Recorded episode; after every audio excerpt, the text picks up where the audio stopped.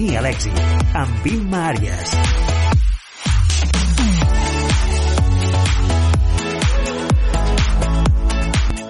Són les 4, és dijous, dia 5 de març, i avui és el Dia Mundial de l'Eficiència Energètica. Benvinguts i benvingudes. A la producció en Pau Miquel, Laisa Sánchez, Sara Lachap i Nacho Encinas. I la que et parla, Imma Àries, encantada d'estar un dia més amb vosaltres. Al programa d'avui ens descontrolarem com cada dijous, encantats amb Helena Batista, parlarem amb Esther Jiménez sobre el seu llibre La leyenda de Oxfordshire, Edward i el jardín de les emociones i per finalitzar, Joan Jimeno parlarà del seu nou espectacle a la sala Barts. A les tardes de Cultura FM trobaràs el camí a l'èxit. Música, cultura, tendències, emprenedors... Camí a l'èxit, amb Imma Àries. Cada dia de 4 a 5 de la tarda.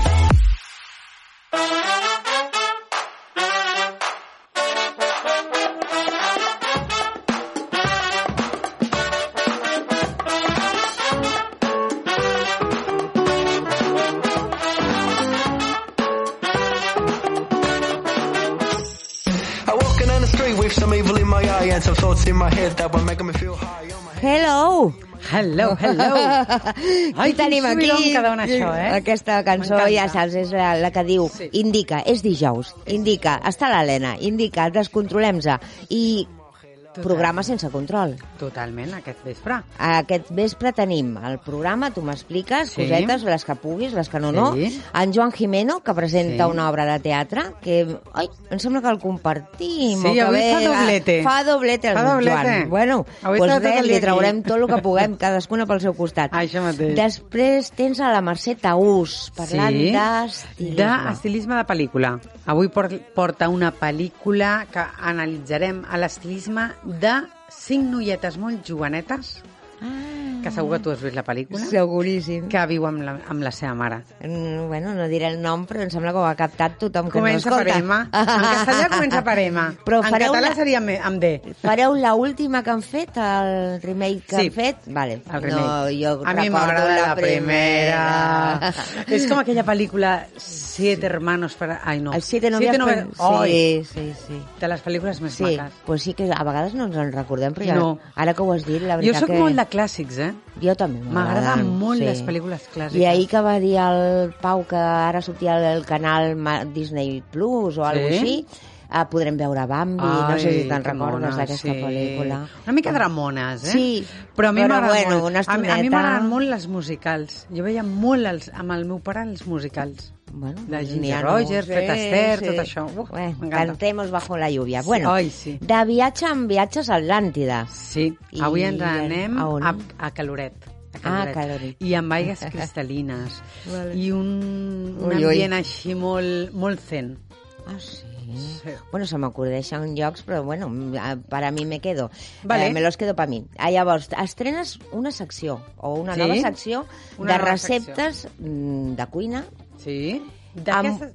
Digues, Digues, digues. tu. No, carinyo, que Ah. volia dir el nom de, de, de Ah, sí, la persona, Joan Digue-ho. Botella. Joan Ara Botella. ja et toca parlar tu. O sigui, m'ho has posat en, en botella. En botella, embotellau. Transparente. Sí. Doncs el Joan, eh, mira, és un cuiner amateur i a més ho fa per hobby.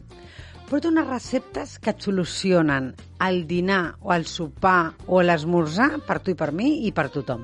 Ah, sí. Doncs em va d'aquestes molt. fàcils... Sí, Eh... fàcils, que les fas en un moment a casa, idees molt originals. El, el vaig analitzar molt abans d'oferir-li que vingués a, al programa. Em va agradar molt els plats que fa i vaig dir, Joan, totes les dones et necessitem. totes les dones i tots els homes que, que, Que viuen cuinen, també que sols i molts, que cuinen, sí, que hi ha molts, jo tinc eh? una amiga que cuina ella a Aclarim que casa, abans eh? que no se'm tirin a la jugular. No, no, no, no. tu i jo no tenim problemes en saltar de l'home a la, la, dona. cuina. I que de vegades diem, i avui què faig per dinar? Sí, lo, tu t'agrada la cuina? A mi m'encanta. A mi també, a mi I m'encanta inventar. Després no me'n recordo de receptes que he fet, perquè com me les he inventat... Sí, sí, però jo bueno, també. Escolta, quedo superbé. I així cada vegada fas uns macarrons Ah, això, diferents. ah, Dius, mateix, Ui, que bons que estan, però mateix. no són els mateixos, però no, bueno. I si em pregunten molt, dic, ah, secret de cuinera. Els fills no et diuen mama que bo que està. Sí. Tot el dia, jo Sí, ho recordo. que sí que bo que està, que bo que està, tot El que està passa bo. és això, que com, com invento i, i no m'apunto el És que igual, faig, després em diuen, mami, em tornaràs a fer aquell plat? Sí, I dius, dic, bueno... algun dia si me'n recordo el faré.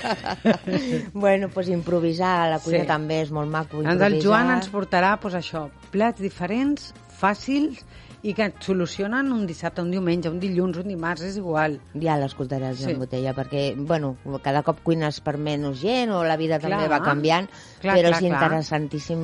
El Molt. que més em preocupa a mi o pot preocupar les persones és què faig avui, no? Que, És que és això. Saps saps el menú diari? t'acaben les idees. Eso es. Otra vez carne, otra vez pescado, clar. otra vez...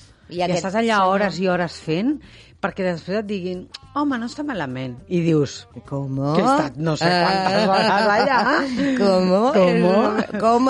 Però sí, la cuina és, és difícil. A casa meva, per exemple, el meu pare cuinava molt bé. La meva mare també, però el meu pare... Bueno, el meu pare també era el Cuinava rei de les paelles. Eh? Ah, el meu ¡Ay, por! Dios! També. muchas cosas, me sí, l'arròs el feia el meu pare. Igual que a o casa. fideuà. Sí, tot, tot. Sí, A més era l'únic, eh? No... sí. I, uh, madre Sí. mía, ara lo recuerdo igual, perfectamente. eh? I, bueno, pues, m'encantava. Pues res, Helena, que tinguis Pues un sí. superprograma perquè Pues sí. tot el que dius eh, Sí, és per i després escoltar-lo ens ho remataran el Nacho i la Raquel, que sempre porten coses molt xules. Això, avui no els he Sí. vist per aquí apuntats, però segur que estan Sí, amb tu i que sí, sempre me'l con sus rematen. cositas, con Sempre sus ho cositas, rematen. tonterías a veces les dice, però, Ai, però m'encanten. són un, una perla Són un sol. els dos, sí. Pues sí, pues, Pues això molta que tenim. sort. Vale, molt bé, Helena, Molt bé, doncs carinyo. gràcies per estar amb mi Fins cada dijous dijous. Fins dijous, sí. Adéu. Adéu.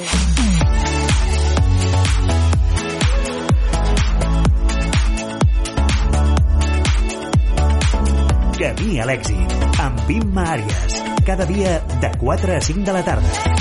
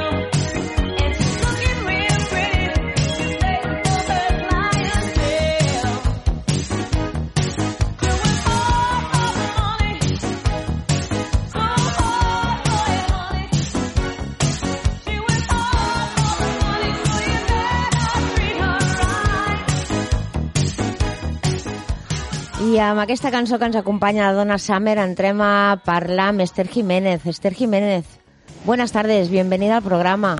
Buenas tardes, ¿qué tal? Yo, pues bien, fantásticamente bien y sobre todo porque te tengo a ti ah, para poder hablar de un evento que, bueno, de un libro. Realmente eh, empezó como algo con mucha ilusión, con muchas ganas, con mucha incertidumbre, pero se ha convertido en un libro que sé que está en muchísimas escuelas, que es muy importante para niños y papás y que te felicito enormemente, Esther, desde el corazón, porque es un gran libro. Realmente tiene unas ilustraciones maravillosas y sé la ilusión que te hace que todo vaya adelante y que todos tus sueños se cumplan y este es uno de ellos. El libro se llama La leyenda de Oxfordshire, Edward y el jardín de las emociones. Entonces me gustaría que nos hablases o dijeses para las personas que no lo han leído de qué trata el libro, para yo no dar más pistas. Pues nada, hay más un libro, eh, realmente vale para todos, para cualquier persona. Eh, y digamos que es una aventura, una aventura donde un rey se va encontrando con estados emocionales que podemos cualquier persona encontrarnos en nuestro día a día. Entonces ese rey pues le da eh, una herramienta a, a través de afirmaciones positivas a- al rey por los obstáculos que se va encontrando. Y bueno, lo asocio esa aventura con el poder de la gratitud, el poder que tenemos de hablarnos bien, de las palabras hacia uno mismo y hacia los demás, y el poder de, de soñar, ¿no? Aquello que, que queremos. Y bueno, y la Pues- verdad que está ayudando mucho y no sabía que iba a tener esta aceptación. Bueno, pero, pero vamos, es que no lo sabías porque uno mismo a veces no reconoce las cosas o siempre tienes aquella sensación de a mí me gusta o lo he hecho con muchas ganas y me he tomado mucho porque eh, bueno hay una parte de investigación hay una parte que asocias todo lo que ocurre a las flores de Bach y les Sí, das un nombre sí. a las emociones bueno quiero decirte que hay un trabajo muy potente ahí en ese libro Sí, eh, bueno, yo soy farmacéutica y terapeuta de flores de Bach, pero bueno, eh, no es un libro de flores de Bach. No, no, no, persona- Cualquier persona lo, lo puede leer. Simplemente que utilizo cada ilustración, pues es una, una flor, una flor de Bach. Entonces asociamos esa emoción a esa virtud. sí sí Entonces, pues, pero cualquier persona, crea o no, en las esencias o eso cada nada uno. nada no Pero- que está muy bien diseñado. Yo lo he leído y realmente es un libro que no me extraña que esté en las escuelas, pero no solo para los niños, porque es, claro, es como un cuento, sino para esos papás que también no saben cómo tratar a esos niños que cuando se encuentran con las emociones o sus propias emociones no saben qué hacer con ellas. Entonces, es en el libro, que como hablas de 12 estados emocionales, nos- me gustaría que nos explicases mm, cuáles son para ti esos 12 estados. Pues mira, eh, uno es el miedo, ¿Sí? otro es la- la- el, la- el apego, otro es la, indecisión, otro es la impaciencia, otro es eh, el aislamiento y la soledad, otro es el exceso de entusiasmo, otro es, es la, la sumisión, ¿no? que es tan importante ahora el saber decir que no, por lo menos reconocerlo cuando cosa que nos cuesta decir que no. Y mm, otro es también, eh, a ver, espérate que ya son 12, pero No te preocupes porque no me extraña que lo habrás dicho mil veces o millones es de veces. El escuchar, nuestro, el escuchar nuestro corazón, Vale. la, la intuición, ¿no? Y sobre todo también el estar aquí y ahora, ¿no? A veces estamos un poco Sí, fuera del lugar, sí. Sí, sí, sí. Bueno, ¿cómo surgió esta idea? ¿Cómo, cómo- cómo empezaste a escribir este libro? ¿Qué di- ¿Cómo vino el tema? ¿Cómo te llegó? Pues mira, Inma, realmente fue en un momento de cambio personal. Yo he, tra- he estado trabajando casi 10 años de mi vida en farmacia. Ayer hace justo cuatro años que me despidieron. Y bueno, y se te junta como eso, se te cae el mundo encima. Luego también ruptura sentimental. Y bueno, yo creo que plasmé ahí un poco, Inma, mi, mi estado emocional. Sí, sí. Por los estados que ibas pasando, ¿no? Sí, porque empecé por la impaciencia, que es como la historia de, de, de- de Edward, ¿no? Es la primera flor que encontró, pero luego de- me, me fui dejando llevar a conforme me salía la historia. Y bueno, y fue pues eso, en un momento de cambio personal, que lo ves todo y lo plasmé sin ninguna intención realmente, o sea, luego lo empecé a dar a una amiga que es profesora, que lo leyera, a mi, a mi tío. que- Bueno, que gente cercana, claro.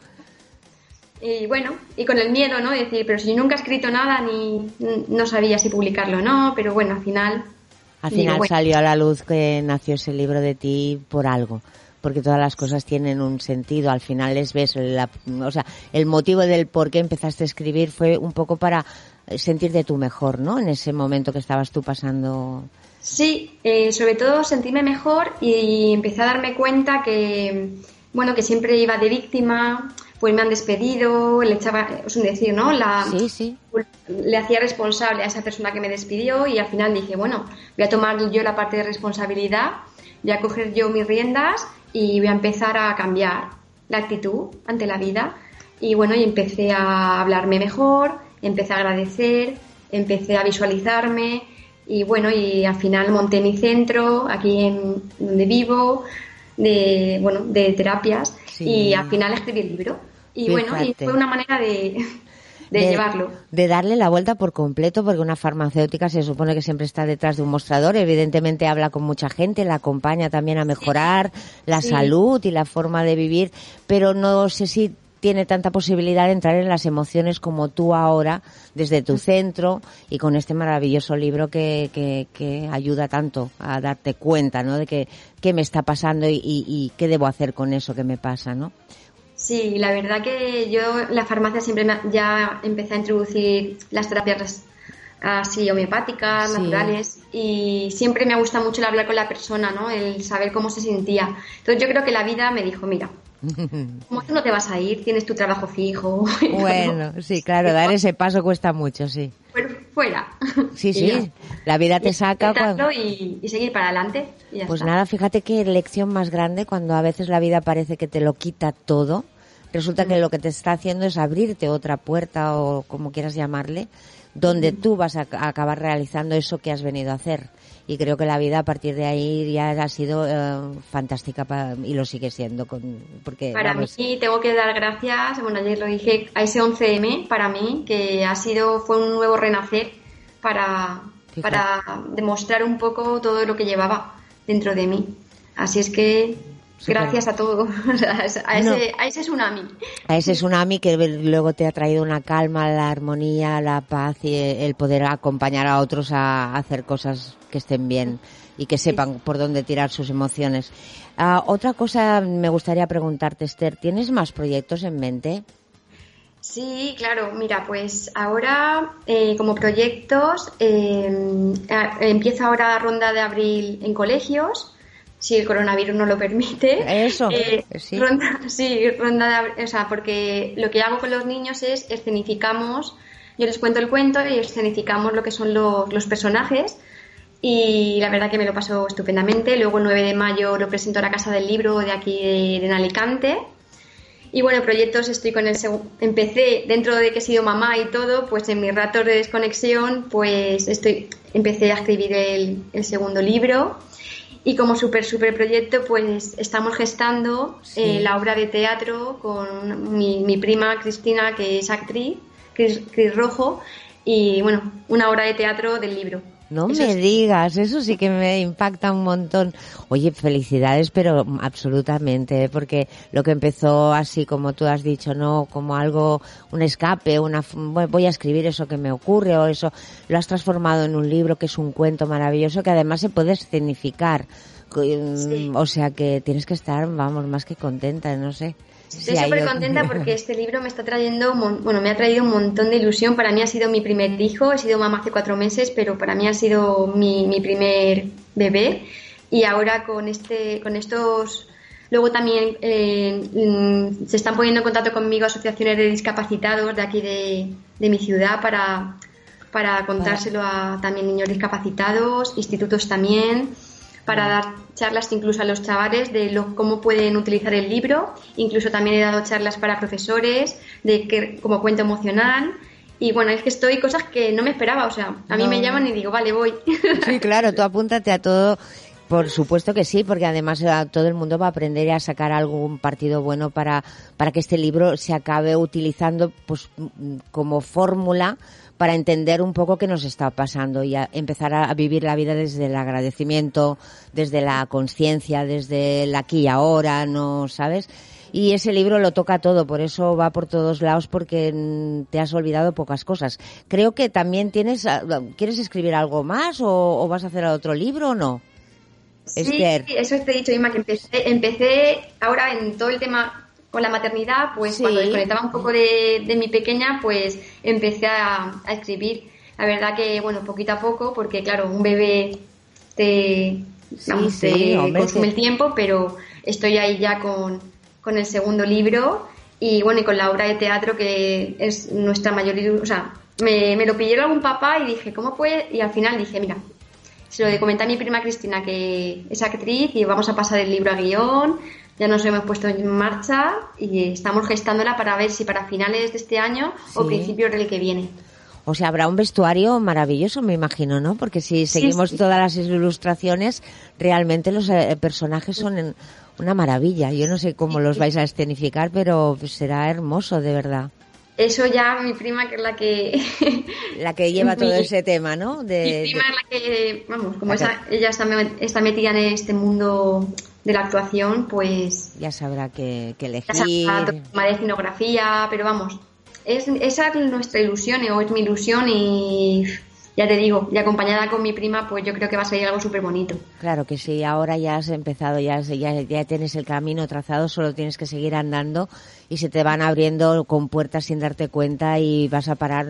Al final dices, ¿cómo he llegado yo aquí, no? Si, ¿Y cómo ha sido? Pues tú, pues diciéndole que sea la vida, ¿no? Diciendo que sea la vida constantemente. Y aceptando las cosas. Sí. A veces nos resistimos y al final dices, bueno, pues mira, mm, me ha pasado esto, pues Voy a en vez de voy a hacer una oportunidad, voy a crear, ¿qué es lo que peor que me puede pasar? Que me, que me vaya mal, o en mi negocio, decir, o con mi libro, pues bueno, por lo menos lo he intentado. Claro, no, no. Entonces, ya te digo, Inma, que, Que yo súper contenta y de ese 11 de marzo.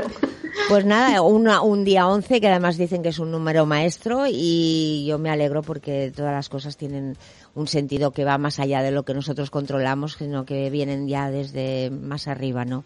Y seguro que el- ese, no sé qué para ti qué sería la palabra éxito, como el programa aquí se llama Camí al éxito. Para ti el éxito qué sería si lo ves ahora en este momento preciso, aquí Para y ahora, éxito, ¿qué Inma, es? es eh, hacer lo que te gusta y hacer las cosas que te gusta con, con amor. O sea que yo creo que con amor es que No, llegas, otra- llegas a todos los a tu- Pues eh, amor hay mucho en este libro. Yo no sé si te gustaría explicar alguna historia de no para, para hablar mucho del libro, pero sí algún personaje, o, aunque no sea exacto del libro, que nos des una muestra de cómo podríamos tratar una emoción. Por ejemplo, si tú quieres ahora el miedo, el miedo nos está acompañando ahora además muchísimo. Vas por la calle y parece que, que todo el mundo está lleno de miedo, ¿no? ¿Cómo, ¿Qué podemos hacer con esa emoción del miedo? ¿Algún ejemplo que nos puedas poner o alguna algo, Pues, algo que nos puedas aconsejar? En, en mi libro la, la ilustración es la bruja ¿no? y la calabaza, que es miedo y terror. Y, bueno, te dan una afirmación que es yo soy, yo soy capaz, yo soy fuerza y valentía, ¿no? Entonces yo creo que si tú lo dices con emoción y la acompañas también al agradecimiento de las pequeñas cosas del día, yo creo que la gratitud es lo contrario al miedo, es, es el amor. Entonces, nuestro sistema inmune va a estar más elevado también que si entramos en miedo, que eh, aumenta el cortisol, nos baja el sistema inmunitario. Entonces, claro, agradeciendo, como dice en mi libro, las pequeñas cosas del día, Sí. siendo agradecidos con lo que tenemos y lo- no con lo que no tenemos, y diciendo yo soy fuerza y yo soy capaz con actitud, yo creo que veremos la vida un poquito diferente. Pues nada, yo te deseo que nos vayas informando sobre todo de la obra de teatro, porque cuando se estrene, pues se estrenará seguramente en tu ciudad, pero Sí, yo sí. mm, aventuro que te puedes ir a dar la, bueno, de gira por toda, por todo, todo el territorio y te lo deseo además de corazón y nada, esta leyenda que además el nombre Oxfordshire es eh, el nombre del pueblecito, ¿no? Donde surge todo. Sí, sí. Y bueno, ese jardín maravilloso de emociones que tú las, las llevas tan, tan como de cuento, eso realmente es un cuento, pero que lo pueden leer personas de 0 a 99 años, estoy convencida de ello y te deseo lo mejor, Esther. Lo mejor, lo mejor. Y aquí estás mm, invitada a, a cuando quieras explicarnos cómo van sucediendo las cosas futuras que vas a tener y que vas a disfrutar porque te lo mereces además.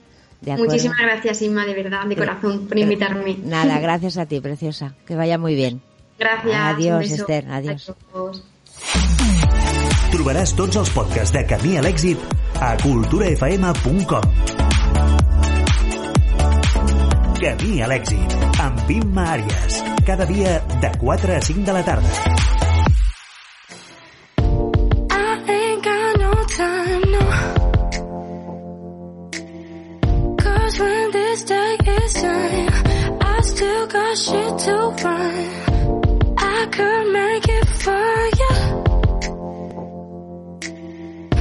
Cause you're so beautiful. I'd rather drink you out.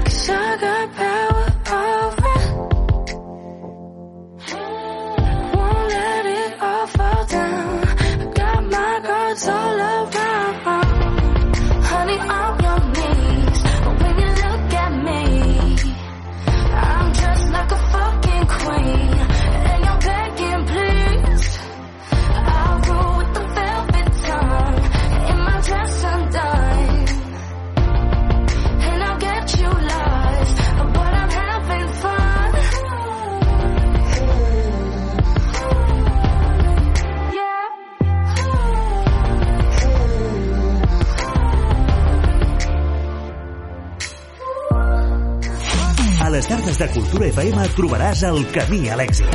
Música, cultura, tendències, emprenedors... Camí a l'èxit, amb Imma Àries. Cada dia de 4 a 5 de la tarda.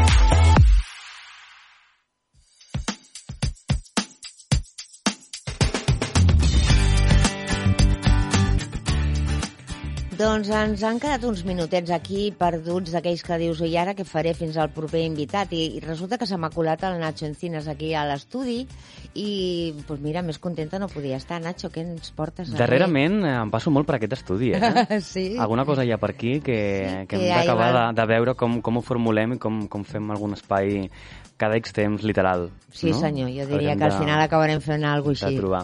Doncs mira, avui el que em ve de gust és a, a la gent que està a casa ara mateix, que no deixa de sentir tot el, el mateix discurs, no? tota l'estona que no sabem on estem, on anem, que és com hem de reaccionar, no? les decisions que prenem aquests dies, d'aquesta setmana em refereixo.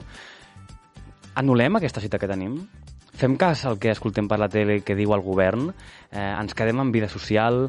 No? On està el límit? Què és el que hem de fer exactament per, per intentar entendre el que està passant allà fora?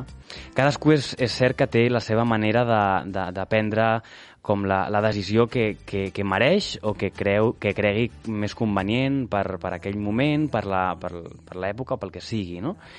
Però en aquests dies eh, que no sabem he trobat uh, una companya que passa per aquí pel programa de tant en tant, l'Ariadna Bailo, ha compartit una cosa que, que volia com compartir-la. Llavors, si, si em deixes, I tant. uh, volia explicar-vos el que diu l'Ariadna. Diu, en estos tiempos donde la Matrix se revuelve sobre sí misma para seguir manteniendo el control de un paradigma para un paradigma esclavista y limitante, generando estados de guerra, de indefensión, miedo y desconexión para distraernos de nuestra verdadera esencia, ya es hora de dejar salir a la luz nuestro potencial y conectar con el dejarnos vivir en paz, en la coherencia con lo que somos. Gracias Matrix por ponernos delante diariamente lo que sí y lo que no, el cómo vivir, el cómo morir y lo que nos destruye y lo que nos construye. Si veo lo que me dicen y a la vez me escucho, puedo elegir mi manera de ver, de sentir, de pensar, de sufrir o de amar. Volver a mí, confiar en mi camino, aunque el exterior sea un torbellino que quiera arrastrarme al abismo, dejar, dejar ir lo que no me define y lo que no es energía sana para mí. Sin más, recordemos, recordemos, insisto, que la salud es nuestro ser y que enfocarnos desde ahí genera un eje vital que nos ancla a nuestra essència. Aquestes són les paraules d'Ariadna Bailo que crec que serveixen en una setmana, en un mes, en un dia de caos, entendre que sí, que les decisions que es prenen són per salut pública i són decisions que la majoria de la població hauríem d'entendre i de respetar, inclús, òbviament, de, de, de fer-les, no? Però entendre que si hi ha una ordre, un comentari, una insinuació de que ens quedem a casa, quan estem a casa, que el caos no ens apoderi, que, el, que la manera que som nosaltres, que és la pau i que és el recordar que la salut és el que ens mou com a éssers vius, hem de saber estimar la gent que tenim al voltant i entendre que estem en un moment delicat i que això és passatger. I que si connectem en la nostra sabidoria i no en l'exterior, que no deixen de ser decisions puntuals, hem d'entendre que això és un moment que estem passant i que hem de relativitzar una mica perquè el món no s'acaba ara mateix. I que si veiem les dades i si entenem eh, el que està passant, que el que està passant és que els hospitals estan plens i per això hem de prendre mesures dràstiques perquè hi ha gent que pot tenir una altra malaltia que no sigui el coronavirus que estem escoltant dia a dia, que no es pugui curar perquè el quiròfan, la UCI o l'espai de torn que sigui a l'hospital potser està ple. Llavors, Ple de por, Nacho. ple de por, però si tu ara surts al carrer Mhm. i, i, i, i et, et caus, o, o jo què sé, et, et punxes amb una cosa, qualsevol malaltia del dia a dia, una febre, una apendicitis, un qualsevol cosa, Sí. és potser que la sanitat ja de tot el món que no pugui a- Atendre-ho. atendre perquè està tot saturat. Llavors hem de fer un esforç d'entendre el que està passant per tranquil·litzar una mica l'exterior i si ens tranquil·litza l'exterior, potser l'interior nostre també és molt més saludable i molt més uh, útil per tots, perquè vivim en societat i és que és impossible no... O sigui, és impossible conviure sense entendre el del costat. Mira, tot el que has dit. Primer, Ariadna Bailo, des d'aquí... És meravellosa. Uh, gràcies per ser com ets i gràcies per dir-ho com ho has dit. Uh, la pel·lícula Matrix tu l'has vista, no? Sí. És una pel·lícula que et dona a entendre perfectament com està, uh, com és la societat. ¿Vale? O te tomas la pastilla, no hay marcha atrás, o la azul o la roja, però luego ya, una vez te l'has tomat, no hay marcha atrás. Això què vol dir? Que la persona que és conscient, la persona que sap que és eh, essència, com ella diu, aquesta persona no cau amb la tentació de tenir por per la seva salut i com que la por, tal com deia l'Ester fa un moment, l'Ester Jiménez, Sí. ens baixa les defenses... Eh, vale? si no tenim aquesta por, no deixarem entrar res que pugui purular por ahí, vale? que no deixa de ser una grip que pot afectar a la gent més gran, la més um, feble, però, però és una grip, per favor, o sigui, aviam, mm, vale, ja prenem mesures, ens volen a casa, ens volen amb por, jo no sé què esperen de nosaltres, però evidentment tu i jo seguirem anant a la ràdio, seguirem anant pel carrer i seguirem sentint que si tenim un esternut és de lo més normal que pot passar i no ens hem d'amagar. Però, tu què et sembla com està al carrer? Jo, o sigui, jo crec que he sigut tot el sincer respecte a mi mateix eh, sobre això que us he llegit i he reflexionat i crec que és això, no? que hem d'entendre el que està passant fora, hem d'entendre que és un moment puntual i que sí que és cert que una cosa és la por que, que molta gent està tenint i una altra cosa és que mm, la manera de, de treure'ns aquesta por és eh, una mica difícil. Per què? Perquè ens estan tancant els teatres, les discoteques, ara comencen a, a tancar certs establiments, no? I, I per això el que deia l'Ariadna en, en aquest fragment és, és el que hem de parar-nos a pensar. Connectem amb nosaltres mateixos i deixem el soroll de fora fora. Mm. És a dir, és, és molt lògic i és molt coherent el que està passant. I perquè, a més, mm, enge engeguem la tele o, o, o llegim els diaris, veiem les xifres, i clar, si, si llegim literalment les xifres, jo no sé si alguna persona s'ha parat a comparar amb altres grips, amb altres malalties, hem d'entendre que és una cosa greu, com tu dius, en, en depèn quin, uh, quina persona, no?, o quin estatus o quin estat aquella persona, i sí que és una cosa que ens hem d'ocupar, però no de preocupar fins a, a on no sapiguem. És a dir, hi ha gent que està parlant sense tenir massa idea i que està opinant per sobre de les possibilitats i uh, aquesta por s'està es- expandint en aquest sentit. Uh, en, en els tuits que es llegeixen cada dia, en les decisions i en les converses que tenim dia a dia amb la nostra gent. Llavors, jo crec que és lògic on estem, perquè nosaltres ho hem fomentat. Les decisions polítiques ho han fomentat, però ho ha fomentat la ciutadania i a l'estar uh, infrainformats de les dades reals. És a dir, mm, mm, he estat mirant, perquè abans de parlar aquí volia mirar-ho per, per que no parlar-ho sense tenir ni idea. dades, sí. Llavors, uh, per exemple, el que ha passat a Xina, que va Sí. començar tot molt intensament, els xinesos han sapigut reaccionar i han sapigut a, a nivell estadístic, perquè m'entengui la gent, controlar aquest fenomen. I el que està passant a altres llocs, com podria ser Itàlia, com podria ser Espanya, és que mm, a temps no hem fet cas de les decisions. I si no hem fet cas de les decisions que la seguretat, la, sigui la OMS en aquest sentit, o sigui el govern de cada país, està donant, o estan fent un grup d'experts que a la vegada tampoc saben al 100% com pot continuar o reaccionar a això. És a dir, depèn de nosaltres, com a ciutadans i ciutadanes, entendre que hem de tenir una mica de cuidado, hem d'anar una mica amb compte, Mm. Perquè eh, nosaltres no sabem fins a quin punt podem expandir això. És a dir, també s'estan tancant això llocs de més de, de quasi 1.000 persones, que si això que hem escoltat dels terços, ja, però eh, els transports públics continuen i aquestes persones que van a, als llocs eh, estan fent coses. És a dir, mm, ara actualitzat no tinc el número de, de persones amb aquest virus a Espanya. Sí que és veritat que aquesta setmana ha crescut molt ràpidament, però és que s'espera que la setmana que ve sigui un creixement molt més exponencial. Per qui- això estem sí. intentant parar això com de cop, perquè si tu estàs a casa teva, en principi no s'expandeix tan ràpid.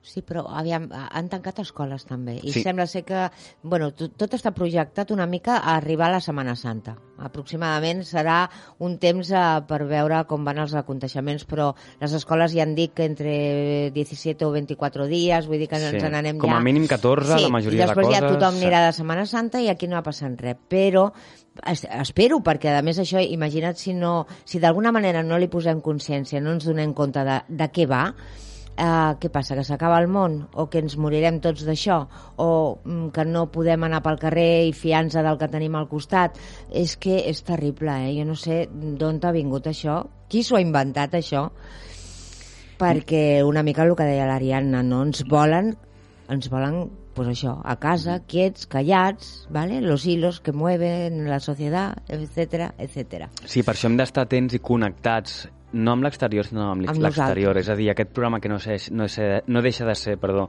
un programa d'autoaprenentatge, autoconeixement, quan parlem d'aquest tema en concret tan delicat i ho fem des d'un punt de vista molt de respecte tant a les persones que, que poden estar malaltes com a les persones Sí. que no saben com reaccionar, Sí. ho fem des, de- des del respecte i des d'entendre que si pensem en aquesta salut, en aquesta manca de salut, estem pensant també en altres coses. O sigui, la, la, la falta de salut, no?, és la falta d'abundància d'altres moltes coses que no estem creant. He trobat la dada actualitzada de fa Digues, un parell d'hores. A Espanya hi ha 3.003 casos, han mort 6 86 persones. Això és una dada actualitzada de, de fa escasses dues hores a les 3 de la tarda, mm. perquè també Pedro Sánchez ha fet una compareixença. El coronavirus, el, a, avui en dia, hi ha com 120 països, Sí? eh, més de mm, 140.000 casos. Llavors, eh, poc a poc això va, va avançant, però eh, una mica el missatge des d'aquí, des de Camí l'èxit, per part una mica ja més personal que més professional, és a dir, que Cultura de Faima no es, no es fa responsable de les Sí, meves opinions, sí, sí, sí. és entendre eh, els experts, a la vegada entendre que els experts també ho expliquen tot des d'un punt de vista des de la tampoc entendre on podem arribar. Per això, ciutadans i ciutadanes, hem d'estar simplement alerta, atents al que ens diuen. I el que ens diuen de vegades és eh, tranquil·litat, no precisament. El que ens diuen és esteu a casa i això fa por. No passa res. És, és un moment d'entendre que això a altres països ho estan fent Mhm. i, i els números diuen que és el que s'ha de fer. Bé. Són mesures de prevenció. Punt. No, no, vull dir, ja, ja, ja anirem fent tot el que ens diguin. S'està promocionant molt també el treballar des de casa. Sí. O sigui que hi ha molts, moltes empreses que el que fan és justament això i cada dia estan canviant les, les normes i les manera de funcionar perquè cada dia surten coses noves i, però sobretot, vull dir, sobretot no enfoquem amb la por perquè això només ens pot portar a, a trobar allò que, que realment tenim por de que, no, que ens passi, no? Vull dir que Exacte. ja saps que, que això ho hem parlat de moltes vegades, de moltes maneres. El que passa que la por ara és col·lectiva i és molt gran. I per això l'ambient està tan tens i tan dens i, i bueno, costa, costa la veritat, i els, els transports públics, com tu deies, jo que n'agafo tants, realment eh, estan la meitat de plens. Sí. Vull dir que ja hi ha molta gent que molta gent que ja o, o ja o s'ha quedat a casa o utilitza una altra manera de, de fer via pel, pel, bueno, de fer camí a la feina Sí. o on sigui i el que també em va sorprendre molt ahir és que el supermercat estava, vamos, carros llenos hasta arriba, jo vaig entrar a comprar res, una tonteria I, i vaig pensar, ostres, però si s'estan emportant la, jo què sé, caixes de llet, no sé bueno, doncs potser seré jo la que em quedi a casa i no tingui res a menjar i a lo millor, m'explico? No sé, Nacho. Sí, per altra banda, molt. això, no?, que Pedro Sánchez ha anunciat una, com una flexibilitz, flexibilització, perdó, l'obtenció de beques de menjador perquè es puguin ser efectives, moltes, moltes altres coses, Sí. temes que ha tractat perquè hi ha una inversió que estan intentant, doncs, eh, veient, no?, com a organisme, com a, com a ja com a Unió Europea també, o sigui, hi ha molts comentaris, també hem, avui hem escoltat notícies dels Estats Units que està començant a reaccionar, que si anul·lar els vols que tinguin a veure amb, amb Europa, i Pedro Sánchez el que ha dit rotundament és que sortirem d'aquesta emergència i que ho farem amb els menors danys possibles i, i el que volen realment és protegir les famílies, preservar les empreses, els llocs de treball i, i és curiós, no? Jo també a tots ens arriba comentaris d'això, de, de les grans empreses, de, de, de famílies, però pensem que hi ha gent, molta gent avui en dia que viu el dia a dia, hi ha molts autònoms que viuen el dia a dia, hi ha molts lloguers que pagar i, i per això és normal que hi hagi la por, és a dir, nosaltres no hem vingut a dir ara mateix el camí a l'èxit, traiem-nos la por de sobre, no és normal que la gent fa la seva, els seus números, els seus càlculs i és normal la sensació de por, és, és el més lògic que, que està passant avui en dia. Però és un virus, és una responsabilitat eh, que tots hem de, de, com d'afrontar i entendre que, que, que esperem que duri poc. Bueno, jo, jo ja he dit una mica una data, no? Jo espero que d'aquí com a molt dos mesos això sigui passado completamente i no ens en recordem, però mentre duri aquesta avalanxa de, de notícies i de normes canviants tot el dia, doncs tinguem molta fe, molta fe, molta esperança i sobretot vigilem, clar, les persones que estiguin amb més risc doncs hauran de vigilar una miqueta més, però no, bueno, no serà res. ja Estarem com- atents a això. Continuem, Sí. eh, sobretot, als avisos que donen les, els organismes públics, oficials, que ningú tingui la, la, la por ni, ni el difondre una, una opinió que no sigui la, la real. Així que, tranquil·lament, intent... surt... sabem que sortirem d'això. Potser estem fent història, és molt probable que estiguem fent història, Segurament. però d'això mm, coses, ja sortirem. sí. sortirem. Així que, si, si em deixes, surto i també jo. Oh, i tant, ja, has Aprofitem? entrado, ya Oh, puedes oh. salir.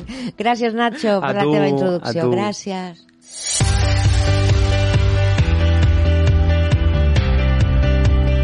Música, cultura, tendències, emprenedors... Camí a l'èxit, amb Imma Àries. Cada dia de 4 a 5 de la tarda.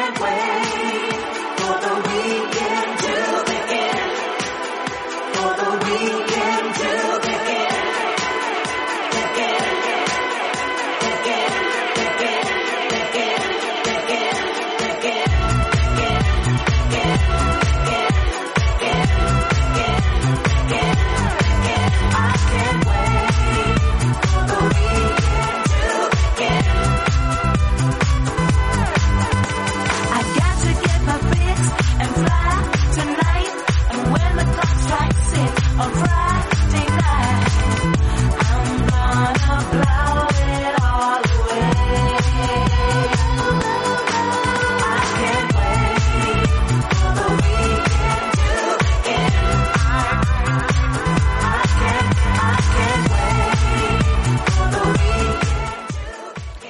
Amb aquesta cançó que l'hem deixat una bona estona perquè m'encanta, es diu The Weekend de Michael Gray, entrem a parlar amb Joan Jimeno. Joan Jimeno, bona tarda, benvingut. Molt bona tarda i és un plaer estar amb aquesta emissora que no la coneixia i tinc molts amics aquí a Poblenou, o sigui que ho tinc que tornar a repetir algun Home, cop. Eh? Aviam si tu guanyes, eh? Anem a sí, fer l'entrevista primer. Sé que ha arribat Ah, una miqueta vale. tard, però qüestions dels transports. No passa res, no passa res, perquè aquí sempre tenim uns sortides i no ens posem nerviosos i som... Això és bo. Confiem moltíssim en el que toca que passi, que passa. I ja està.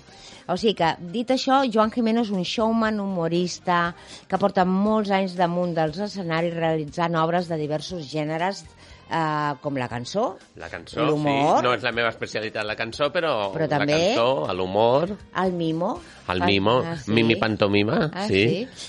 I avui ens vens a presentar Joan Jimeno a la sala Bars, que en principi, segurament, i si tot va com té que anar, el 4 d'abril estarà allà. No? Sí. Estaràs tu fent És- aquesta obra. Sí, no? el 4 d'abril, l'1 l'1 d'abril, el 3 i el 4, en principi. Bueno. S'han canviat dates degut a, bueno, Coses. que tenien que estrenar la setmana vinent i... I no s'estrena. I no s'estrena. No, aquests dies no estrenarem res. No, no, no, no, no, no. Però no pateixis, eh, que seguirem fent ràdio. Mentre no estenen i... cansats de medicaments, això... això sí, és veritat, això sobretot que, que no, que ningú ho tingui que prendre medicaments. De què tracta Joan Jimeno? Aviam, ets tu? De què Eh, tracta? De tu? El Joan Jimeno és... Jo tinc unes...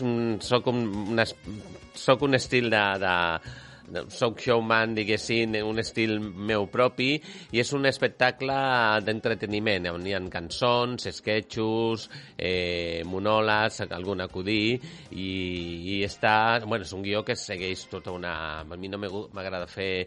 Improvisació total. Improviso també molt. Sí, però jo de la impro tota la total vida- no, eh? eh? Impro total no. Vale. No, no, perquè jo penso que hi ha grans, dos espectacles grans a Barcelona que, que és impro Sí. i a improvisar és, és molt difícil perquè no sé. sempre tens el cos per dir avui puc improvisar. Jo m'agrada molt improvisar, però sempre dins, com un tinc un pianista, tinc uns tècnics, doncs eh, dins de... D'un- bueno, d'un o sea, guió. Ells saben quan jo entro i surto. Lo del mig jo puc variar-ho. Puc variar. bé. Avui vull parlar d'això, però sempre dins d'un guió. Vale, de, de, la idea de fer això d'on va sorgir, Joan? Mira, la idea és que jo portava 22 o 20 anys sense treballar a Barcelona. Però treballaves en un altre lloc? Sí, sí, sí, Ah, sí, sí, sí. Com no, no, he deixat, no he deixat l'espectacle. Vale, vale. Jo vaig estar a treballar 15 anys, ai, perdó, eh, 11 anys al Llantiol, 13 anys al Casino de Lloret, després vaig començar a fer unes gales i vaig estar una temporada fent gira i després em va sortir l'oportunitat de treballar de mestre de cerimònies en Creuers. I porto 15 anys treballant de mestre de cerimònies, treballant per tot el món.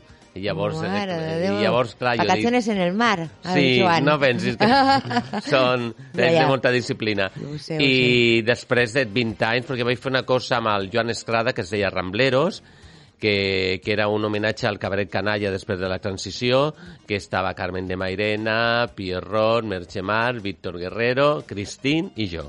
Mira, mira per on. Sí, Bueno. i llavors va ser l'ú- l'únic que va fer, però no el considero que sigui... Ho vaig fer mentre estava en un descans de creuers.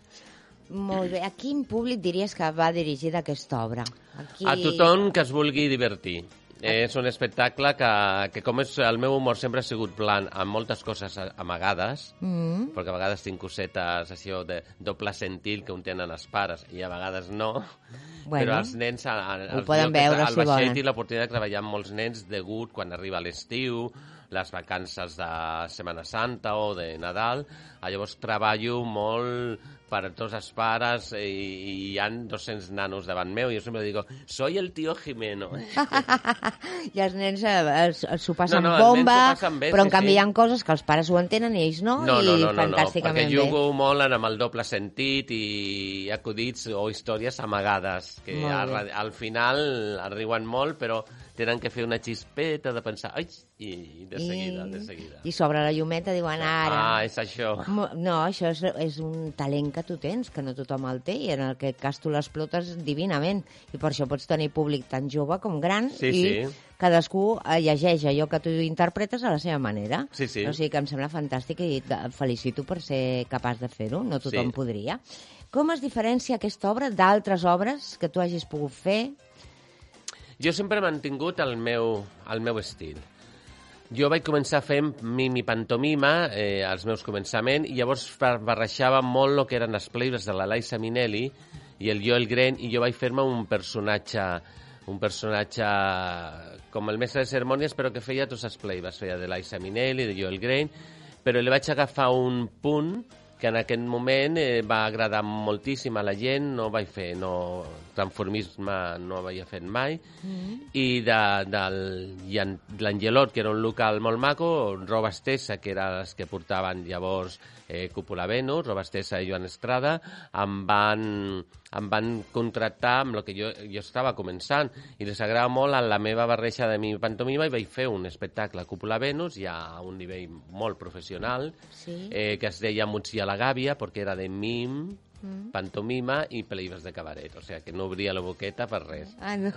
I després vaig fer un segon espectacle que es deia Futucum Ras amb l'actor Ricard Arilla, un espectacle també seguint la línia del cabaret, però un espectacle que a mi em va fer molta gràcia, va tindre molt bones crítiques, tant al Murs i a la Gàbia, i un periodista va dir se l'han copiado del cabaret holandès. Dic, el cabaret ¿Cómo? holandès? Si no I sé ni jo cómo no, és. No, no tinc ni idea com és, però bueno, van dir... Però va ser... Bueno, per això és una bona crítica. Una bona crítica, dient, Clar bueno, sí. s'ha copiat del cabaret holandès, que no, Mira. encara no tinc ni idea com és el cabaret holandès. Després vaig fer un tercer espectacle que es deia Joan Jimeno Show, en cinc músics, i ara pues, vaig, vaig passar a Cúpula B, ai, de Cúpula B nos vaig passar a Llantiol, de Llantiol a Casinos, de Casinos, pues mira, Madre mía, lo que queda, no? Sí, Ara, sí, sí, mira, sí. sorti- estaràs al bars Mm. i em sembla genial. Fas canvis de ve- vestuari molts o què? Mm, dos o tres canvis de vestuari. He fet un, és un espectacle molt cabaretero perquè el seu entorn, la, la seva escenografia, tot és molt cabaret, que és el que a mi m'agrada, bombilletes i cosetes Home, és que si no, no, seria Joan Jimeno. Si Sí. tu, aquesta obra que es diu Com tu, li treus tot aquest ambient de cabaret, jo crec que ja no seria Joan Jimeno. No, no, no, no? si jo perdo la meva essència i he tornat a recobrar el maquillatge. que el en maquillatge de algun moment no te l'havies posat. No, ja anava maquillatge tipus showman al vaixell, Sí. però ara ja he tornat a recobrar una mica maquillatge, no tan espès com el que portava abans, que era molt, molt carregat, no molt carregat, molt que corresponia... Bueno, el que toca, el que perquè- tocava. sí, sí. I ara és un més suau, però no deixa de perdre la línia del cabaret. Això està dirigit per Raúl Cabanell, que además és, viu aquí a direcció artística Raúl Cabanell, que viu aquí a Poblenou, Ahà. i amb Bona un gent. pianista, eh, un pianista que es diu Jorge Martí, Martín, perdó, i, i farà la, la música, la, el piano. Doncs, Jo- Joan, ara per acabar ja l'entrevista, el, com que el programa es diu Camí a l'èxit, eh, per tu l'èxit, aquesta paraula que per uns és una cosa, pels altres una altra, i ningú, quasi ningú, diu el mateix, eh, què seria l'èxit per tu, Mira, pel Joan? a l'èxit eh, sempre es dona la part de, de l'espectacle, però l'èxit eh, jo penso que té moltes formes. Uh, l'èxit pot ser, no sé, posaré eh, David Bisbal, pues un exemple, eh, l'èxit és arribar on ha arribat, però també hi ha molts artistes, com jo, moltíssim, moltíssim, que per mi l'èxit és és eh, treba poder treballar diàriament de lo que m'agrada i, i poder triomfar mm. sense ser conegut. No estic, que parlo de triomfar, de triomfar, sinó l'èxit és que estàs fent una bona feina amb gent a fora d'Espanya o on sigui, que, bueno, que no ets famós, però que en aquest moment de la teva actuació veus el reconeixement. Això és l'èxit. I també l'èxit és tindre la, la pròpia seva fe- felicitat cadascú si ets feliç, jo procuro sempre ser feliç.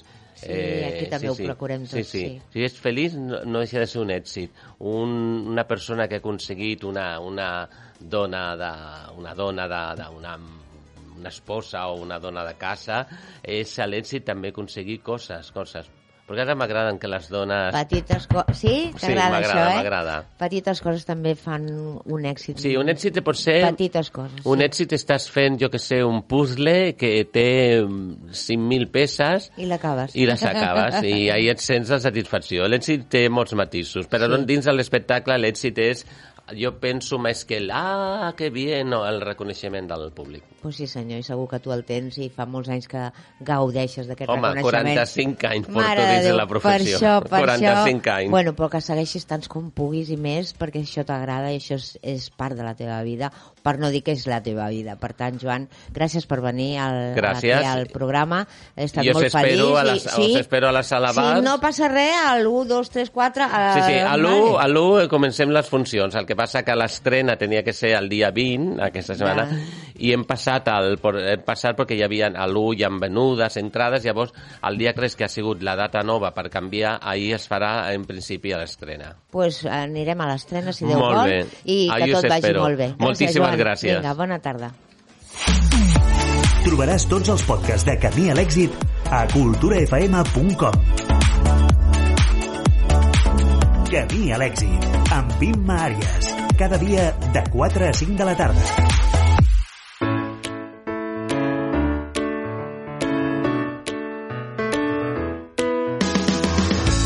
It's hard to believe that I couldn't see. You were always there beside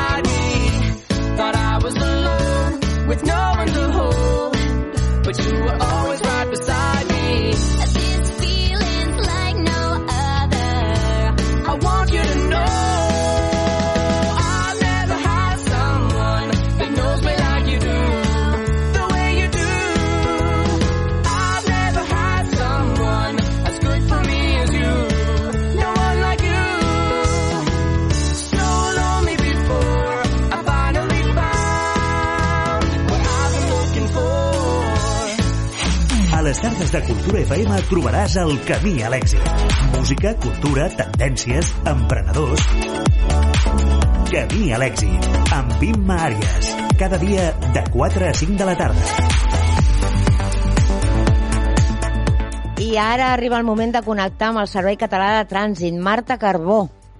Hola, molt bona tarda. Bona Doncs tarda. Hem de parlar de dues retencions a causa d'incidències. A l'autopista P7 eh, hi ha hagut unes tasques de neteja de la via que mantenien aquesta via tallada a l'altura del Papiol en sentit nord, en sentit Barcelona. Ja s'ha reobert, però encara queden 3 quilòmetres de congestió, com dèiem, en aquesta P7 al Papiol.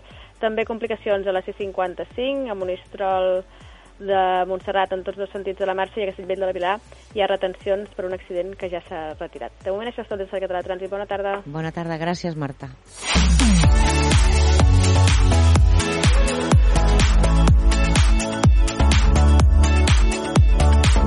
Camí a l'èxit, amb Imma Àries. Cada dia de 4 a 5 de la tarda.